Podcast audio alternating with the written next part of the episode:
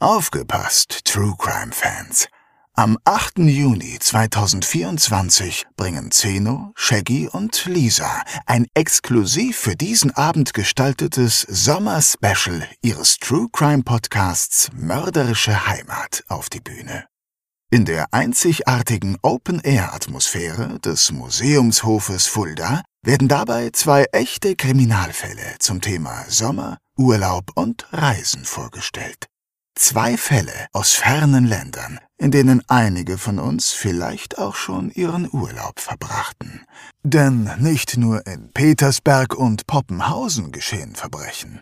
Auch in Portugal, Phuket oder Polynesien. Dazu gibt es wie immer spannende Einblicke hinter die Kulissen des Erfolgspodcasts Made in Fulda. Tickets gibt es bei allen bekannten Vorverkaufsstellen und unter kreuz.com.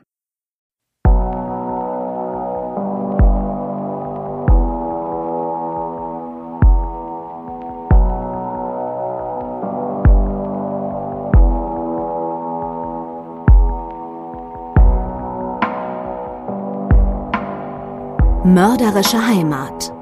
Der Kriminalpodcast mit echten Fällen aus Fulda, Osthessen und der Rhön wird Ihnen präsentiert von der Stadt Fulda und Rhönsprudel.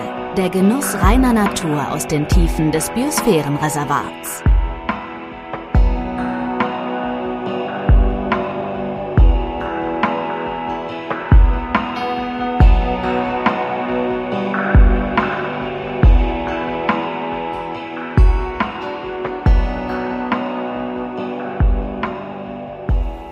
Liebe ZuhörerInnen, herzlich willkommen zu einer neuen Folge des True Crime Podcasts Mörderische Heimat.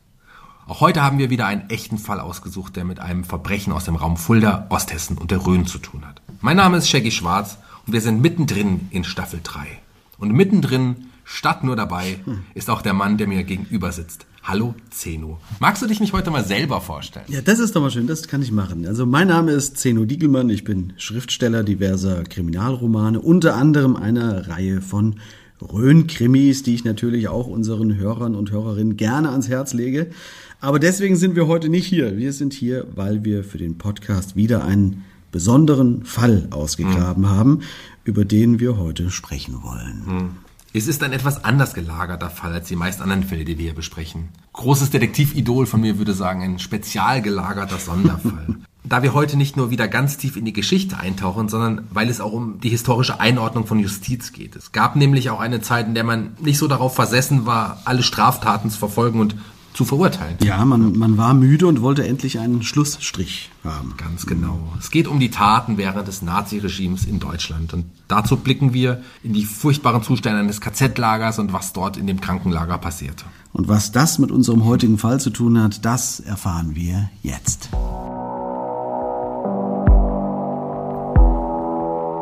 In den 50er Jahren gerät in Fulda ein Mann wegen Bigamie in das Blickfeld von Ermittlungen. Er soll neben seiner aktuellen Ehe bereits mit einer anderen Frau verheiratet sein. Bei der Überprüfung des Mannes bemerkt die Polizei jedoch, wer ihnen da tatsächlich ins Netz gegangen ist. Der Verdächtige ist ein Kriegsverbrecher, der mehr als 200 Menschen umgebracht haben soll. Ja, wie du schon richtig sagtest, Shaggy, heute tauchen wir tief in die Geschichte ein. In die Geschichte grausamer Taten, in die Geschichte eines grausamen Ortes und ja. in die Geschichte eines grausamen Mannes, der mhm. völlig willkürlich und unmenschlich handelte und dabei zum Massenmörder wurde. Ja, allein die Zahl von 200 Opfern ist schon schockierend. Mhm. Wobei wir später hören werden, dass selbst diese Zahl nicht, nicht sicher ist und mhm. wahrscheinlich höher ausfallen dürfte. Es stellt sich für mich die Frage, ja, wo fängt man am besten an? Ich würde sagen, wir beginnen dort, wo sich die grausamen Taten zugetragen haben. Und dann nimm uns doch mal mit an diesen Ort, an dem sich das abgespielt hat. Okay. Wir befinden uns in einem beschaulichen kleinen Ort in Österreich, genauer gesagt in dem Ort Melk. Das wird den wenigsten Hörern und Hörerinnen wahrscheinlich was sagen. Wo liegt Melk denn in Österreich? Mm, Melk liegt circa ja, 30 Kilometer östlich von, von Linz. Und wir befinden uns in den 40er Jahren. Die Nazis unterhalten hier in Melk nämlich zwischen April 1944 und April 1945 ein Außenlager des bekannteren KZ Mauthausen. Mauthausen war also das große Hauptlager und daneben gab es angegliederte Außenlager. Ja, also man muss sich Mauthausen eher als ein ja, Lagersystem vorstellen. Das KZ Mauthausen war nicht nur an einem Ort in Österreich, das Lagersystem Mauthausen umfasste neben dem Stammlager in Mauthausen eben insgesamt fast 50 KZ-Außenlager in nahezu allen Bundesländern Österreichs. Hm, krass. Ja. ja. Die meisten von uns kennen wahrscheinlich eher Auschwitz, Dachau oder Buchenwald, mhm. daher vielleicht noch ein Wort zum KZ Mauthausen, um das etwas besser einordnen zu können. Hm, von den insgesamt circa 190.000 Gefangenen inklusive der Außenlager Mauthausens sind am Ende des Zweiten Weltkriegs 90.000 Menschen zu Tode gekommen und die Überlebenden sind auch fast alle dem Tode nah. Tja, so, so ist es. Werden. Als die Amerikaner zum Ende des Krieges in die Lager kommen, bietet sich ihnen der Anblick des Grauens. Halbtote Menschen und, und Berge von Leichen finden sie vor. Ich habe mal in einer Doku gesehen, dass ein Großteil der KZ-Häftlinge sogar noch nach der Befreiung gestorben ist, da sie dann auf einmal zu viel auf einmal getrunken oder gegessen haben mhm. und dass ihre Körper nach all den Monaten und Jahren voller Hunger und Schwäche überhaupt nicht verarbeiten konnten. Kennst du das? Also furchtbar, oder? Stell dir mal vor, ja. da denkst du, du hast die Hölle überlebt und dann stirbst du doch noch, nachdem du befreit wirst, weil du zu schnell zu viel isst oder trinkst. Das, das wusste ich gar nicht. Nee. Das ist Wahnsinn, oder? Mhm. Wir schauen uns aber heute mal explizit eines der Außenlager genauer an, nämlich eben das besagte Außenlager Melk. Wie groß ist das denn? Ähm, das Lager in Melk war für ja, maximal 7000 Häftlinge ausgelegt, aber bis Januar 1945 stieg die Zahl der Häftlinge auf über 10.000. Mhm. Das ist insofern interessant, als das ganze Melk heute gerade mal 5000 Einwohner hat. Das war also vorher eher ein beschauliches Dorf damals. Ne? Naja, es gab schon vorher eine Kaserne vor Ort, die sogenannte Birago-Kaserne. Die mhm. war 1913 gebaut worden, aber natürlich baute man den Trakt für die jetzigen Nazi-Bedürfnisse noch weiter aus. Oder mhm. sagen wir es anders, vielmehr mussten die ersten KZ-Häftlinge ihre eigenen Holzbaracken bauen. Mhm. Übrigens ist der Eingang zur Kaserne heute auch noch vorhanden. Ja, da haben wir übrigens auch wieder ein paar Bilder von. Genau die wir auf unseren Instagram- und Facebook-Kanälen hochladen werden. Auch ein paar Luftaufnahmen des Lagers sind dabei und Zeichnungen, wie das Lager gesichert war. Mhm. Warst du schon mal in einem KZ? Ja, in Buchenwald zum Beispiel. Also ja. Damals in der Schulzeit waren wir mal mit einem Ausflug äh, dort, irgendwie Ausflug, das war schon echt keine schöne Erfahrung. Aber vor ein paar Jahren war ich nochmal dort an so einem richtig kalten, nebligen Tag und man mhm. konnte auch nur wirklich zwei, drei Meter weit sehen und diese, allein diese, die beklemmende Atmosphäre dort, das hat mich echt mitgenommen. Also das war das. Das ist wie so ein ich, eigener Dokufilm, aus dem man nicht raus Ich kann das gar nicht beschreiben, das Gefühl. Mhm. Das war echt kein schönes Gefühl. Ich habe mal vor drei, vier Jahren einen kleinen Trip nach, nach Polen gemacht, okay. nach Krakau, mhm. was übrigens eine wunderschöne Stadt ist. Mhm. Äh, und von dort ist es nicht weit eben nach Auschwitz.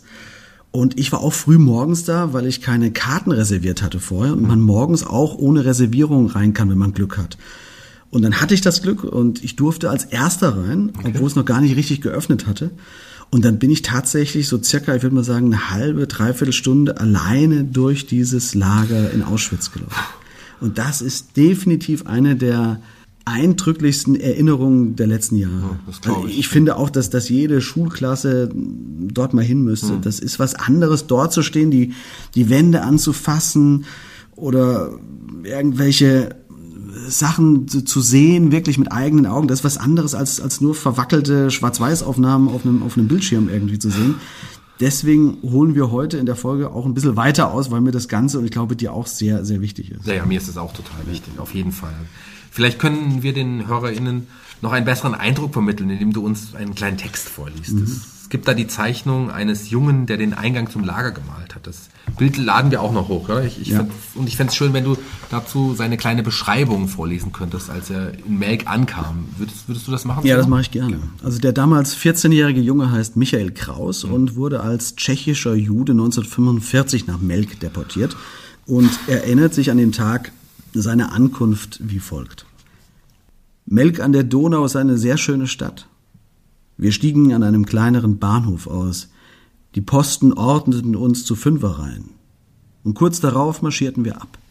Wir marschierten lange durch die verschneite Stadt, durch die Straßen, die von herrlichen Villen und Gärten gesäumt waren, überall Schriftzüge, deutsche Vereine und Ämter, überall Plakate. Dann ging es steil bergauf. Es wurde schon dunkel, als man uns vor dem Tor abzählte und dann in Hundertergruppen ins Lager führte. Also soweit die Erinnerung des 14-jährigen Michael Kraus. Wir sind nun also im Lager Melk angekommen. Mhm. Dann schauen wir uns das doch mal näher an. Also das Lager selbst war stark gesichert. Es war mit Starkstrom geladenem Stacheldraht umgeben und es gab Wachtürme, von wo aus die Wachmänner mit Waffengebrauch potenzielle Flüchtlinge an der Flucht mhm. hinlocken. Allerdings waren die Häftlinge durch die brutale Arbeit dort in den, in den Steinbrüchen auch so geschwächt, dass sie, ja, dass sie eh noch kaum Kraft zum Fliehen hatten. Ja, Steinbrüche, Stollen und es sterben ja. sehr viele Menschen. Ne? Ja, vor allen Dingen steigt die Zahl sprunghaft ab der zweiten Jahreshälfte 1944 an. Sogar so sehr, dass man ein eigenes Krematorium baut, wo man die Leichen verbrennen kann. Mhm. Und für das Sterben ist dazu auch noch ein Mann mitverantwortlich, den wir jetzt kennen. Ja. Gottlieb Musikant. Was wissen wir über Gottlieb Musikant? Ja, also Gottlieb Musikant ähm, wurde am 27.12.1903 in Tschechien geboren und arbeitete vor dem Krieg als Laienbruder im Kloster. Zur kurzen Aufklärung, was ein Laienbruder ist. Das ist ein katholischer Ordensmann, der zwar auch ein Gelübde abgelegt hat, aber nicht zum Priester geweiht wurde. Im mhm. Fall von, von Gottlieb Muzikant ist es so, dass er zusammen mit den anderen Ordensbrüdern sogar im Kloster lebte, aber keine kirchlichen Messen abhielt oder genau, so. So genau, kann man es so unterscheiden. Ja, richtig. Mhm. Als Laienbruder fielen ihm lediglich Tätigkeiten wie, wie Hausarbeit, Arbeiten auf dem Feld oder im Stall zu. Mhm. Wenn man so will, ist er ist kein richtiger Mönch, aber wie du schon sagtest, hat er das Gelübde abgelegt, was zum Beispiel den Gehorsam beinhaltet. Okay. Die Gelübde der, der ehelosen Keuschheit, was, was die meisten kennen, das hat er nicht abgelegt. Aber, und er ist ja verheiratet. Genau. Ne? genau. Und das sollten wir uns merken, ja. dass er verheiratet Musikant ist. Musikant ist verheiratet und hat zwei Kinder. Aber erstmal weiter im Text. Mhm. Gottlieb Musikant bleibt, wie gesagt, nicht ewig Laienbruder. Der Krieg bricht aus und er wird erst Sanitäter in Steyr Munichholz und wechselt dann ab August 1944 eben in das KZ Mauthausen, ebenfalls als Sanitäter. Er wird dort jedoch hauptsächlich im Außenlager Melk eingesetzt. Dort leitet er schließlich sogar das Krankenlager. Er ist als SS-Sanitäter eingesetzt, verhält sich aber wie ein Arzt, kann man mhm. sagen. Ne? Obwohl seine ganze medizinische Qualifikation lediglich daraus besteht, dass er so eine Art zweiwöchigen Crashkurs genau. absolviert hat vorher. Ne? Das hält ihn aber nicht davon ab, hier mit, mit weißem Kittel ja. Stethoskop um den Hals durchs Lager zu laufen. Äh, aber in dieser Rolle gefällt er sich eben. Ne? Und nun verhält sich der ehemalige Laienbruder alles andere als besonders christlich. Das stimmt. Bevor wir darauf eingehen, lass mich doch noch sagen, dass er dort nicht alleine wütet. Es gibt zum Beispiel den Lagerführer vom KZ Melk, Julius Ludolf, der die Häftlinge manchmal mitten in der Nacht aus reiner Schikane aus den Stockbetten aufscheucht und sie auf dem Appellplatz dann völlig sinnlose Übungen machen lässt. Es gibt auch noch den Soldaten Karl Fleck, der die Häftlinge wiederholt schwer misshandelt. Im Lager herrscht also allgemein eine furchtbare Brutalität gegenüber den Häftlingen.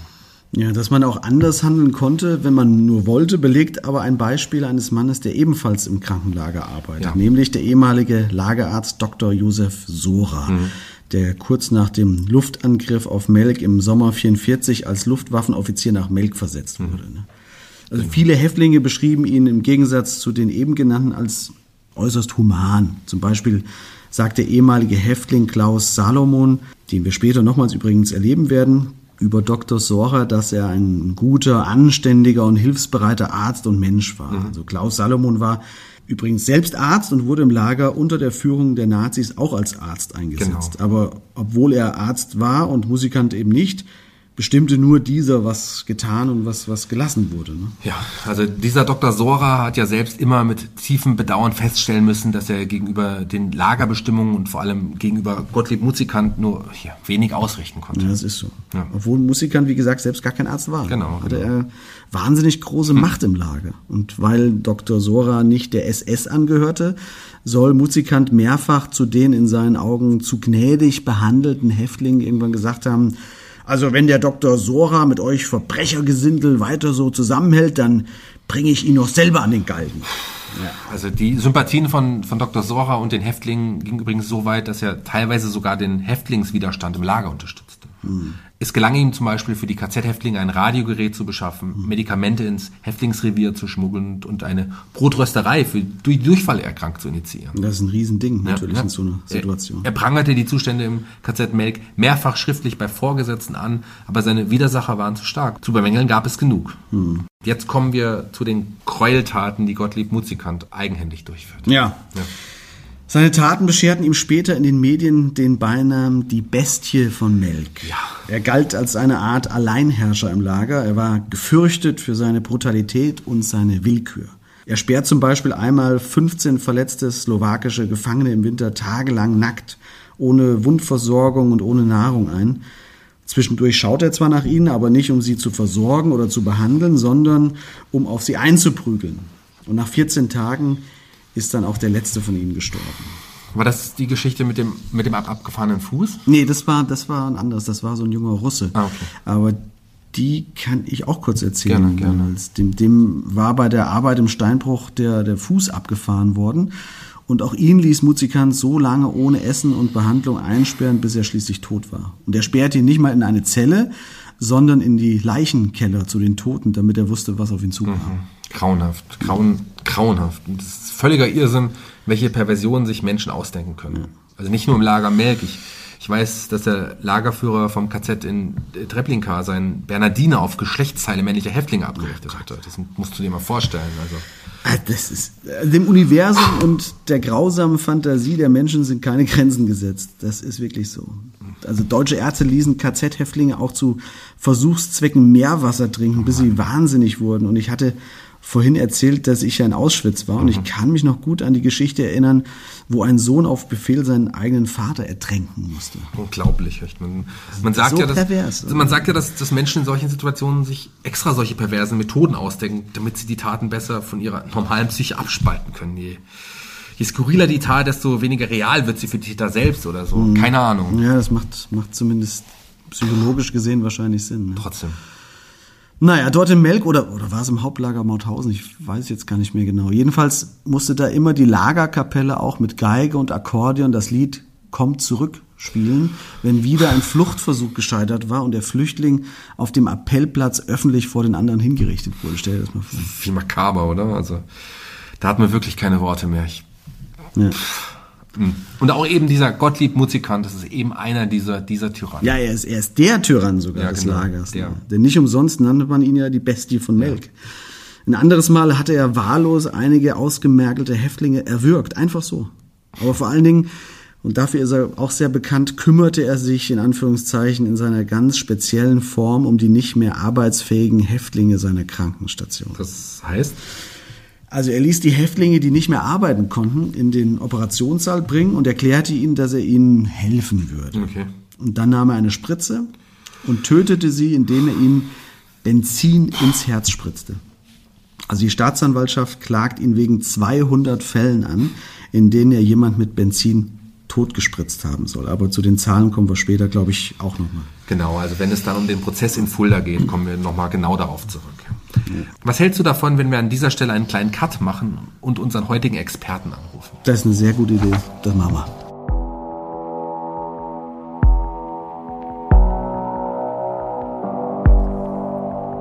Nachgehakt. Die Expertenmeinung.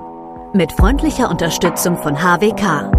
Ihr unabhängiger Versicherungsmakler für individuell zugeschnittene Versicherungslösungen. Das gilt für Privatpersonen und Familien ebenso wie für Freiberufler, Selbstständige und Unternehmen. HWK, Ihr Versicherungsmakler in Fulda und Schwalmstadt.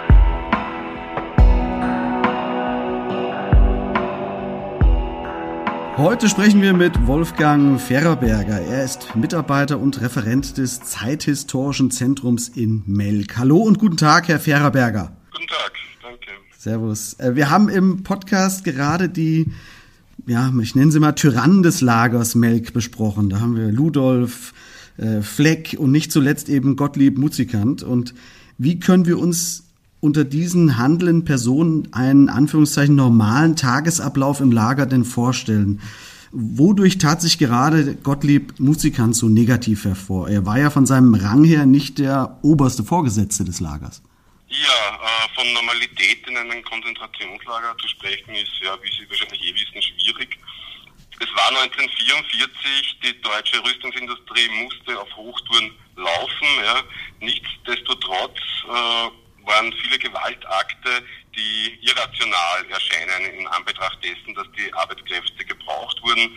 Und mhm. der Gottlieb Musikant war das, was man nicht, also was man seriös quasi als wie soll ich sagen, als Exzesstäter bezeichnen würde. Ja. Mhm. Das waren die wenigsten, ja, aber die sind natürlich am bekanntesten, weil ihnen ein gewisser Sadismus inne war. Ja. Und mhm. normaler Alltag, man kann so sagen, in Melk waren die Häftlinge einquartiert, um in sechs Kilometer entfernten Roggendorf ein äh, Stollensystem zu errichten, wo unter Tage für die Luftwaffe äh, Kugellager produziert werden sollten. Der Auftraggeber war äh, der größte Rüstungsproduzent der damaligen Ostmark, die Steirer Daimler Buch AG. Ja. Mhm. Das heißt, es war, es gab gleichzeitig exzessive Gewalt und Willkür und gleichzeitig aber auch eine Produktivität der Häftlinge. Ja.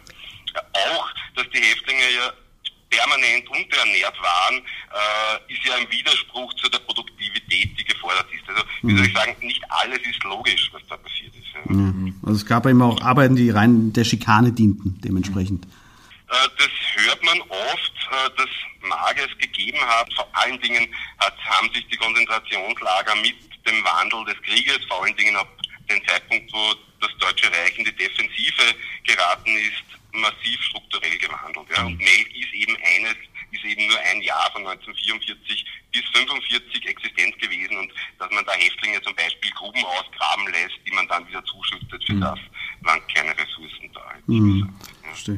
Was man halt erwähnen muss, ist vielleicht, äh, dass er halt diese 20 slowakischen Widerstandskämpfer im Krankenrevier ermordet hat, dass er beschrieben wird als ein Täter, der ständig ruhig war und sehr gewissenhaft und mit einer gewissen Lust die Häftlinge schikaniert, gequält äh, und auch getötet hat. Ja. Das mhm. hat ihn ausgezeichnet. Seine, oder das, um auf Ihre Frage zurückzukommen, durch das trat er massiv negativ hervor. Mhm. Die Presse hat ja über ihn auch später als die Bestie von Melk berichtet. Wie konnte er, also der ehemalige Ordensmann, solch eine Macht erlangen? Ja, es hat weniger mit Macht zu tun, sondern mit der Willkür, die auch mhm. existiert mhm. in so einem Konzentrationslager. Ja, es gibt ein Ordnungssystem, aber auch viel Willkür. Er hatte keine große Machtposition, das muss man ganz einfach sagen. Äh, er war Scharführer, also ist ein niedriger mhm. Rang. Äh, er hat aber im Krankenrevier relativ wüten können oder auch niedrige Ränge hatten das Kommando über gewisse Arbeitsgruppen und das reicht schon aus, um äh, zu schikanieren, um zu drangsalieren, um zu töten. Es gibt ja auch das äh, Funktionshäftlingssystem, auch Häftlinge haben diese Machtpositionen, mhm. nicht für andere Häftlinge.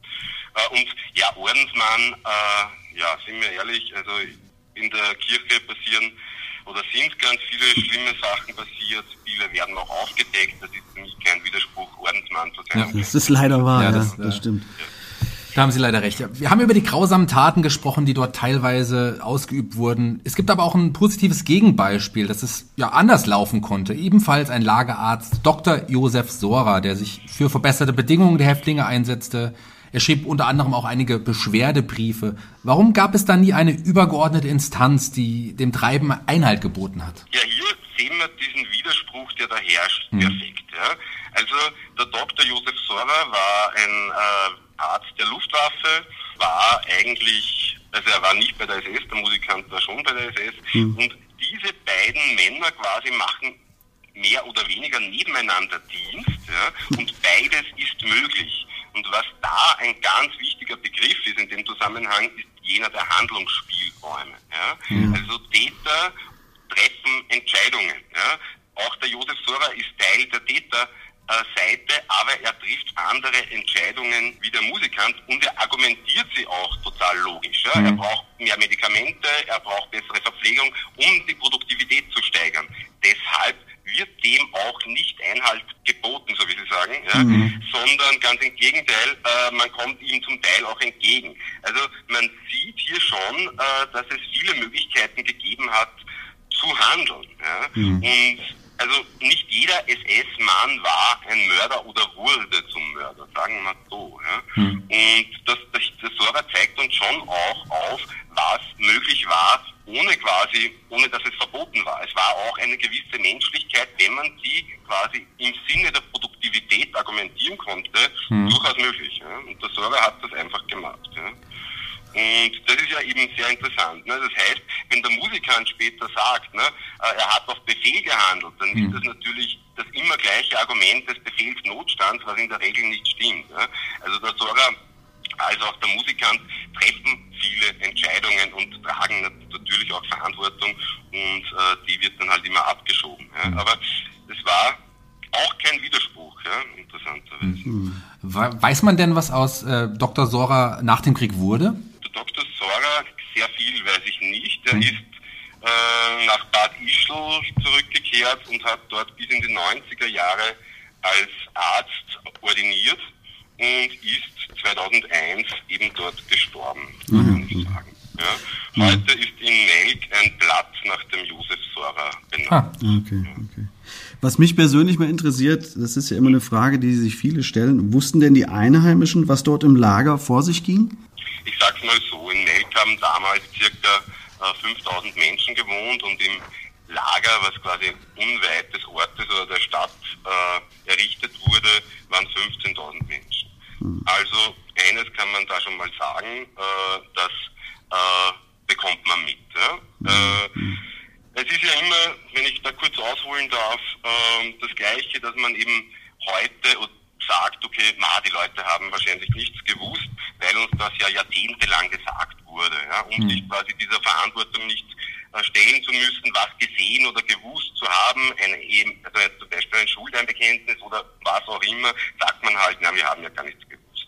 Mhm. Wenn man es auf Welt bezieht, und das kann man auf viele andere Lager auch tun, ich habe schon gesagt, es waren 15.000 Häftlinge im Lager und circa zwei Drittel der Häftlinge waren Arbeit im Stollensystem in Rockendorf. Das heißt, jeden Tag gehen drei Schichten, eine Frühschicht, eine Mittagsschicht, eine Abendschicht durch diesen Ort durch, Kolonnen von zwei bis 3.000 Menschen. Ja. Äh, die gehen durch bis zur Bahnhaltestelle, wo sie dann der Zug abholt und kommen am Abend oder halt nach der Schicht wieder zurück. Die Häftlinge sind entkräftet, die sind äh, zum Teil schwer verletzt, die schleppen zum Teil die Toten mit oder es werden auch welche auf der Straße zum Teil ganz selten, aber auch zumindest geprügelt, nicht selten, aber auch erschossen. Mhm. Also ja, man kann natürlich ganz deutlich sagen, äh, in Melk haben die Leute gewusst äh, im Wesentlichen, dass hier ein unmenschliches Lager existiert, was massenweise Häftlinge tötet. Und abschließend noch im ganzen ehemaligen Deutschen Reich, also Österreich und Deutschland und so weiter, wussten die Menschen, dass in den Konzentrationslagern andere Menschen ermordet werden. Mhm. Ja, wahnsinnig. Das kann man heute einfach ganz klar sagen. Absolut, bin ich der gleichen Meinung, ist ein spannendes Thema. Ähm, zum Ende hin, wurde denn den anderen Tyrannen im Lager wie Ludolf Fleck ebenfalls der Prozess gemacht? Weiß man etwas darüber, was aus diesen Männern wurde? Ja, äh, man kann so sagen, äh, dass die wenigsten Männer jemals vor Gericht gestellt wurden, also mhm. weniger als ein Drittel. Beim Ludolf war es so, er ist äh, in Landsberg am Lech 1947 zum Tode verurteilt worden. Das Todesurteil ist auch äh, vollstreckt worden. Ja. Mhm. Und beim, zum Beispiel beim Fleck war es so wie bei ganz, ganz vielen anderen auch, dass sie zuerst äh, auch äh, in den Prozessen ein Todesurteil bekommen haben. Dann haben sich ganz viele Leute, die Familie, ehemalige Arbeitskollegen etc. für ihn eingesetzt. Dann wurde das abgeändert auf äh, 20 Jahre äh, Haft. Ja. Und er war schlussendlich 1953, wenn ich das richtig im Kopf habe, wieder frei. Das heißt, aus einer ursprünglichen Todesstrafe und dann lebenslänglich wurden in Summe circa acht Jahre Haft. Und so war es bei den meisten. In Österreich wurden die meisten nationalsozialistischen Täter, die vielleicht auch lebenslänglich bekommen haben, spätestens 1955 entlassen. Mhm. Das ist ja ein Phänomen, das sich wie ein ja, blutroter Faden durch diese ganze Geschichte oftmals zieht. Ne? Mhm. Ja. ja. das wäre ein spannendes Thema zum Weiterreden, aber genau, also bräuchte man mehr Zeit. So ist es, ja. ja. Noch eine abschließende Frage. Ähm, wie gedenkt man vor Ort dieser ja. schrecklichen Zeit und den Opfern? Ja, äh, es hat sich viel, viel getan in Melk, muss man sagen. Zuerst erforscht worden ist das Lager Ende der 90 oder Anfang der 90er Jahre von Bertram Berz, der hat ein Standardwerk geschrieben. In den Folgejahren 94 hat sich der Verein merkwürdig in Melk gegründet und hat die Gedenkarbeit oder hat dann eine Gedenkarbeit angefangen. Mhm. Seit einigen Jahren gibt es in Melk dann im, unter dem Dach des Vereines merkwürdig das Zeithistorische Zentrum, gegründet von Dr. Christian Rabel, meinen Kollegen, hm. und der das Standardwerk geschrieben hat zu den Tätern im Mauthausen-Komplex. Und jetzt machen Begleitungen, Workshops, Rundgänge mit Jugendlichen, Erwachsenen. Es findet einmal im Jahr das Zwölf-Stunden-Konzert wieder vergessen statt. Ja, also drei Sekunden Musik. Für jeden Häftling ergeben zwölf Stunden Musik. Mhm. Und das ist im ganzen Ort an verschiedenen Stationen. Wir machen verschiedene Projekte äh, mit verschiedensten Institutionen und auch, man darf ja nicht vergessen, das ehemalige KZ Melk wird ja heute wieder vom Bundesheer genützt. Das ist eine Kaserne, dort sind äh, Grundwehrdiener einquartiert und mit diesen Grundwehrdienern machen wir quasi auch, nennen wir es Holocaust Education und ja, sehr gut.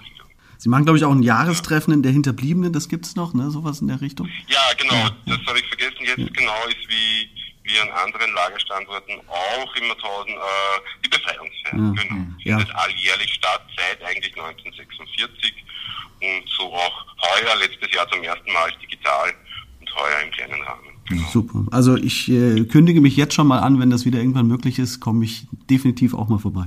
Mhm, ja, würde mich freuen, würde uns sehr freuen, wenn wenn, wenn wir Besuch bekommen, auf jeden Fall. Ja. Machen wir. Ja, machen wir auf jeden Fall. Dann vielen, vielen Dank. Vielleicht gibt es Interesse. Sehr, sehr gerne, hat mich gefreut. Ja. Ich sage auch erstmal recht ja. herzlichen Dank. Das waren sehr, sehr aufschlussreiche Antworten, die wir bekommen haben. Und äh, wünsche Ihnen für Ihre Arbeit, die finde ich ganz großartig ist. Alles Gute für die Zukunft auch. Vielen Dank. Ich danke Ihnen. Wunderbar. Schönen Tag noch. Ebenso, danke. Ciao. Nun, der Krieg neigt sich schließlich dem Ende zu. Es ist April 1945. Die Rote Armee steht im Osten und die Amerikaner im Westen vor den Toren. Und man plant für die restlichen Gefangenen eine Art, ja, eine Art Todesmarsch. Mhm. Man evakuiert ja, ja. das Lager. Allerdings gibt es im Lager viele, die viel zu schwach für diesen Marsch sind und man überlegt, wie man mit ihnen verfahren soll. Ja, und einer hat natürlich eine Idee, wie man sich schnell und unkonventionell um die Kranken und Schwachen auch wieder hier kümmern könnte. Natürlich unser Gottlieb-Musikant. Genau. Und wieder berichtet der jüdische Gefangene und Arzt Dr. Salomon davon, da gibt es eine niedergeschriebene Aussage von ihm. Ich zitiere ja, mal. Ja, mach mal. Das Moment. Wir haben im KZ Melk mit unseren Absetzbewegungen angefangen. Da die Rote Armee ante Portas steht. Alles, was Beine hat und noch laufen kann im Revier, muss bis mittags zwei Uhr marschfertig sein. So lautet der Befehl des Lagerführers Ludolf. Wir Ärzte sind ratlos, denn wohin mit all den Kranken und Halbtoten? Aber da kommt stracks des Weges Herr Sanitäter Oberscharführer Muzikant und löst dieses Problem auf die alte nationalsozialistische, humane Art und Weise. Ja, und die kennen wir. Er setzt ihnen die mit Benzin gefüllten Spritzen ins Herz. Ja. Oh Gott. Weißt du, was wir jetzt machen? Wir springen etwas weiter vor. Mhm. Am 15. April wird das Lager Melk jetzt von den Russen befreit.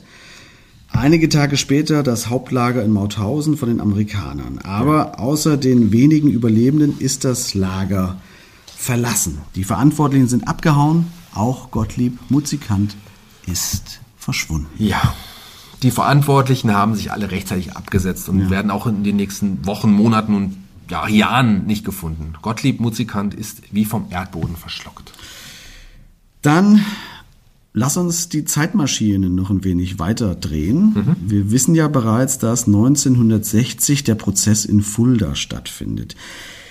Jetzt überlegen wir natürlich, wie kommt es denn dazu? Denn Muzikant ist ja nicht in Fulda geboren und hatte bis jetzt auch mit Fulda überhaupt nichts zu tun gehabt. Richtig. Wir haben es zu Beginn erwähnt, er ist ja gebürtiger Tscheche. Genau, also nach dem Krieg schafft er es zunächst einmal, wie so viele, unterzutauchen. Er lebt ganz unbehelligt in Karlsruhe und nicht nur das, er heiratet dort auch eine Frau und lebt mit ihr zusammen. Aber er ist ja bereits verheiratet das haben wir vorhin gehört. Mhm. Und das wird dem ehemaligen Laienbruder jetzt zum Verhängnis. Denn? Denn auch seine erste Frau ist mittlerweile mit den zwei Kindern nach Deutschland gezogen. Und zwar nach Fulda. So. Das bekommt Gottlieb Muzikant nun mit und er beschließt, dass er doch lieber wieder mit dieser Frau und den Kindern leben will. Genau. Das ist im Jahr 1954. Da zieht er nach Fulda und lebt wieder mit dieser Frau zusammen. Und jetzt werden die Behörden hellhörig, denn es gibt Gerüchte und einiges in seinen Papieren scheint unklar. Mhm. Man beginnt von Behördenseite aus nachzuforschen. Aber zunächst geht es ja nicht um seine Nazi-Vergangenheit, sondern um etwas ganz anderes. Genau, also von den Morden im Lager weiß man noch gar nichts. Man ermittelt gegen ihn wegen Bigamie. Also auf Deutsch wegen Doppelehe. Genau. Wegen Doppelehe. Ja, wegen. Doppelehe, ja. Und bei den Nachforschungen stellt man plötzlich fest, dass sein Name auf einer Liste für Kriegsverbrecher steht. Und jetzt nimmt man ihn fest. Ja, Wahnsinn, oder? Jetzt wird der ehemalige Klosterbruder und SS-Verbrecher also nur deswegen doch noch geschnappt, weil er wegen Bigamie auffällig geworden mhm. ist. Ganz genau, so ist es. das ist Wahnsinn. Ja. Man hätte ihn wahrscheinlich niemals dran gekriegt, wenn er in Karlsruhe geblieben wäre. Also, aber so nimmt man ihn am 30. April 1959 an seiner Arbeitsstelle in Fulda fest. Also fast auf den Tag genau 14 Jahre, nachdem man das Lager in Melk befreit hat. 14 Okay, Jahre. ja. Kleine Zusammenfassung, bevor wir uns zum Ende noch den Prozess ansehen. Gerne. Ja? Ja. Also, Gottlieb Muzikant arbeitet vor dem Krieg im Kloster und wird dann Sanitäter. Genau. Er bekommt einen kleinen Crashkurs, kann man sagen, und kommt schließlich ins KZ Mauthausen. Genau, also ins Außenlager nach Melk. ins Außenlager nach Melk. Dort spielt er sich dann als Arzt auf und schikaniert die Häftlinge, die eigentlich zu ihm auf die Krankenstation kommen, um ärztliche Hilfe zu bekommen. Ja, nicht nur die, er läuft ja auch wahllos durchs Lager und misshandelt alle möglichen Häftlinge. stimmt, stimmt. Jedenfalls tötet er und das nicht auf Befehl, sondern aus Lust und Laune die Menschen auf ganz grausame Art und Weise. Er erwürgt sie, er erschlägt sie, er lässt sie elendig verhungern und er spritzt ihnen eben reihenweise Benzin in die Herzen. Oh Mann, wenn man, wenn man das so hört, da wird einem nochmal richtig bewusst, wie, wie, wie unglaublich das klingt, oder? Es ist aber, ja, es ist, Ja. wie soll man anders sagen, es ist leider die Wahrheit. Ja, sowas von. Ne? Ja. Dann, dann schafft es aber der gute Muzikant irgendwie nach dem Krieg unterzutauchen. Er heiratet eine Frau und lebt mit ihr in Karlsruhe, bis er mitbekommt, dass seine frühere Frau, mittlerweile mit den Kindern, in Fulda lebt. Denn er war ja schon verheiratet. Genau, und das wird ihm noch zum Stolperstein. Okay, jedenfalls wird wegen Bigamie gegen ihn ermittelt und man findet dabei mehr oder weniger zufällig heraus, dass er ja als Kriegsverbrecher gesucht wird. Exakt, alles genau, richtig, genau. Bevor wir jetzt aber zum Prozess kommen, würde ich gerne noch mal einen Blick darauf werfen, wie das Gesamtempfinden damals war. Alles wir haben, gut, ja, ja. genau, wir haben es ja zu Beginn der Folge bereits angedeutet. Es ist eine Zeit, in der die Justiz die Nazi-Verbrechen gerne verjähren lassen hätte und nur noch nach vorne blicken möchte. Mhm. Also es ist ja nicht so, dass man reihenweise die Nazi-Kriegsverbrecher verurteilt hätte. Nee, ganz und gar Eben. nicht. Das ist, ist eigentlich ein Skandal, wenn man mal ehrlich ist, wie wenig man dem nachgegangen ist Hm. und wie viele ehemalige Nazis in hohen Ämtern, in Politik, in, in Justiz Ja. und in allen möglichen anderen Behörden nach dem Krieg einfach weitergemacht haben. Tja, also weder die Justiz noch die Bevölkerung scheint ein großes Interesse an den, an den Strafverfolgungen der Nazis zu haben. Man will endlich damit abschließen und Ruhe haben. Und so gab es damals eine große De Debatte darüber, die Ermittlungen gegen die Nazi-Verbrechen sogar komplett einzustellen. Also 63 Prozent der deutschen Männer und 75 Prozent der deutschen Frauen sprachen sich sogar dafür aus, das alles nicht weiter zu verfolgen. Das soll man nicht glauben. Das ja. ist, Aber, ja, das ist crazy. aber die Menschen waren einfach müde. Ja. Aus, aus heutiger Sicht unfassbar, aber wir haben, muss man auch ehrlicherweise sagen, natürlich auch keinen Krieg mitmachen müssen. ne? Also jetzt aus ja. dieser Position zu urteilen, ist wahnsinnig schwer, aber es, es klingt völlig äh, verrückt, wenn man überlegt, dass so viele Leute dann gesagt haben, nee, komm, Deckel drauf zu, wollen wir nichts mehr hören. Das Volk war ja auch noch das Gleiche. Das konntest du ja nicht einfach auswechseln. Ja. Die, die Leute, die, die Kennedy in Berlin zugejubelt haben, waren fast die gleichen, die auch 20 Jahre davor Hitler an gleicher Stelle Ja, zugejubelt das ist ein haben. sehr gutes Beispiel, das stimmt. Das ist leider absolut wahr, ja. Zujubelnden Massen, das konnten wir Deutschen schon immer erschreckend gut. Zumal auch viele der aktiven Politiker eine Nazi-Vergangenheit haben, die sie lieber natürlich nicht in der Öffentlichkeit ausgebreitet sehen wollen. Und die Liste ist lang. Also viele der Nazis mussten gar nicht untertauchen, sie haben einfach in den neuen Ämtern direkt weitergemacht. Ja, wie wir schon sagten, vor allem die Polizei und die Justiz war halt noch voller Nazis. Auch, auch deswegen kam es zu relativ wenigen Prozessen und zu noch ja, weniger Schuldsprüchen. Selbst bei diesen bekannten Nürnberger Prozessen war die Anklagebank auch recht überschaubar. Und die meisten, die zu Haftstrafen überhaupt verurteilt wurden, kamen vorzeitig aus der Haft frei. Da wurde schnell mal lebenslange Haft zu sieben Jahren umgemünzt wegen guter Führung. Führung, ein, ein, ein Schelm, der Böses dabei denkt. Und auch in den Nürnberger Nachfolgeprozessen, wie sie genannt wurden, sah es nicht anders aus. Was waren die Nachfolgeprozesse? Naja, es gab ja diese Hauptprozesse Ja. gegen die, die erste Reihe der Nazis, die man Genau. ja kannte, so Reichsmarschall Hermann Göring, Hitlers Stellvertreter Bormann, Reichsminister Rudolf Hess und so weiter, die kennt man. Genau. Und dann gab es später noch weitere Prozesse gegen die, ich sag mal, zweite und dritte Reihe. So, das waren insgesamt zwölf weitere Verfahren gegen ursprünglich 185 Angeklagte. Ich habe das mal rausgesucht, wann man, da hatte ich die Zahlen hier. Ähm, hier sind sie. Äh, In den Nürnberger Nachfolgeprozessen ergingen 177 Urteile, davon schon mal 35 Freisprüche. Von den 25 verkündeten Todesurteilen wurden nur 12 vollstreckt und die restlichen Häftlinge vorzeitig begnadigt. Kleiner Side-Effekt dazu. Spätestens 1958 hatten alle dieser Inhaftierten alle. das Gefängnis wieder verlassen. Unfassbar. Alle wieder draußen. Unfassbar. Unfassbar. Ja. Das zeigt aber auch, dass selbst die Alliierten oft kein großes Interesse mehr hatten. Je unbekannter die Angeklagten waren, umso, ja, umso schneller ließ man sie dann laufen. Ne? Hm. Ja. Einige von den amerikanischen Sachbearbeitern hatten zum Beispiel Probleme mit den Unterlagen, die fast alle noch in Altdeutsch geschrieben waren. Das sei so unverständlich wie Arabisch, haben sie gesagt. ja. Also, also kapitulierten sie und ließen viele Angeklagte einfach laufen. Wahnsinn, weil sie es nicht lesen konnten. Das ist so unfassbar. Oh Mann. Also das ist, das ist alles mega interessant, äh, aber wir schweifen komplett Ja, ab. trotzdem, Shaggy. Wir, wir, ja. müssen, wir müssen jetzt wieder Rückwärtsgang einlegen und zum Fall zurückkehren, denn es steht ja noch der Prozess in Fulda an. Ja, ja. Ähm, genau. Und der beginnt 15 Jahre nach Kriegsende. Wir sind im Jahr 1960 und Gottlieb Muzikant steht nun vor dem Gericht in Fulda. Die Schwurgerichtskammer wurde eigens erst für diesen Fall gebildet und verhandelt wurde, wie so oft in unserem Podcast, im Marmorsaal des Stadtschlosses. Ja, wie immer bei großen Prozessen, das haben wir schon oft kennengelernt. Ne? Ja, äh, das ist äh, der Showgerichtssaal sozusagen in. Fulda mittlerweile. Und es wurde sogar historisch. Es wurde nämlich erstmals mit Mikrofonen gearbeitet. Oh, fortschrittlich, fortschrittlich. Fortschrittlich, ja. Aber es lag zum anderen auch daran, dass Gottlieb Muzikant einfach schwerhörig war. Wirklich. Ja, okay. Geht der Prozess denn lange? Zumindest nimmt sich das Gericht Zeit und lässt 37 Zeugen, darunter auch 18 aus dem Ausland vorladen. Griechen, Franzosen, viel, viele ehemalige KZ-Häftlinge sind darunter und die erkennen den Mann, der vor ihnen im Gerichtssaal sitzt, natürlich. Ja, auch davon haben wir wieder ein paar Fotos, die wir bei unseren Social-Media-Kanälen hochladen werden.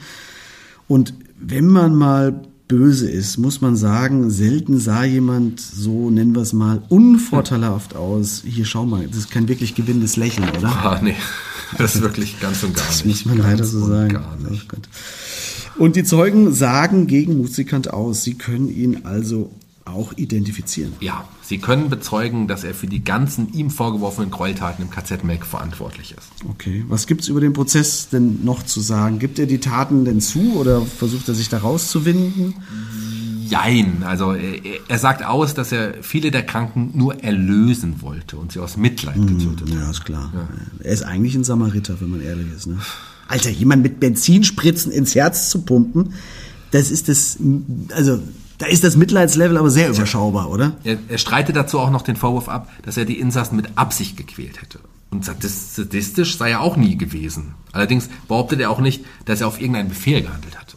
Ja, was ja, was ja nicht unwichtig Genau. ist. Er hat also selbstbestimmt gehandelt. Ne? Wenn, er auf, wenn er auf Befehl gehandelt hätte, wie viele sich darauf berufen haben, äh, wäre er vielleicht ein bisschen Ja. besser davon gekommen. Die Staatsanwaltschaft legt ihm jedenfalls insgesamt nun die besagten 200 Morde vor. Davon bestreitet Muzikant ebenfalls einen Großteil. Zumindest bestreitet er es so lange, bis ein alter Bekannter im Gerichtssaal auftaucht und Muzikant schwer belastet. Nämlich der ehemalige KZ-Häftling Dr. Klaus Salomon. Da ist er wieder. Da ist er. Wir hatten ihn vorhin schon einige Male Genau. erwähnt. Auch er sagt in Fulda aus. Und er hat natürlich noch ganz andere Einblicke in die tödliche Arbeit von Muzikant gehabt als irgendwelche, ich sag jetzt mal, Häftlinge, die den Angeklagten vielleicht ab und zu im Lager gesehen hatten und jetzt da vor Gericht Ganz aussagen. genau. Er hat ja als Arzt mit ihm zusammengearbeitet. Und jetzt bricht die Verteidigung Muzikants auch ja, wie, ein, wie ein Kartenhaus zusammen. Wie lange war dieser Dr. Klaus Salomon denn in dem Lager? Hat er, hat er alle Fälle mitbekommen? Oder? Salomon wurde 1936 als politischer Gefangener festgenommen und inhaftiert. Zuerst war er in Auschwitz, dann wurde er nach Mauthausen und im Februar 45 ins Außenlager Melk verlegt, wo er als Arzt Muzikant unterstützen musste. Also er hat ihn also nur von Februar 45 bis April 45 begleitet. Okay, und er spricht noch von ganz anderen Zahlen. Er sagt aus, dass Gottlieb Mutzikant wohl nicht wie die Staatsanwaltschaft vermutlich für, äh, was waren es, 200, 200, sondern für über 500 Genau. Morde verantwortlich ist. 500! 500.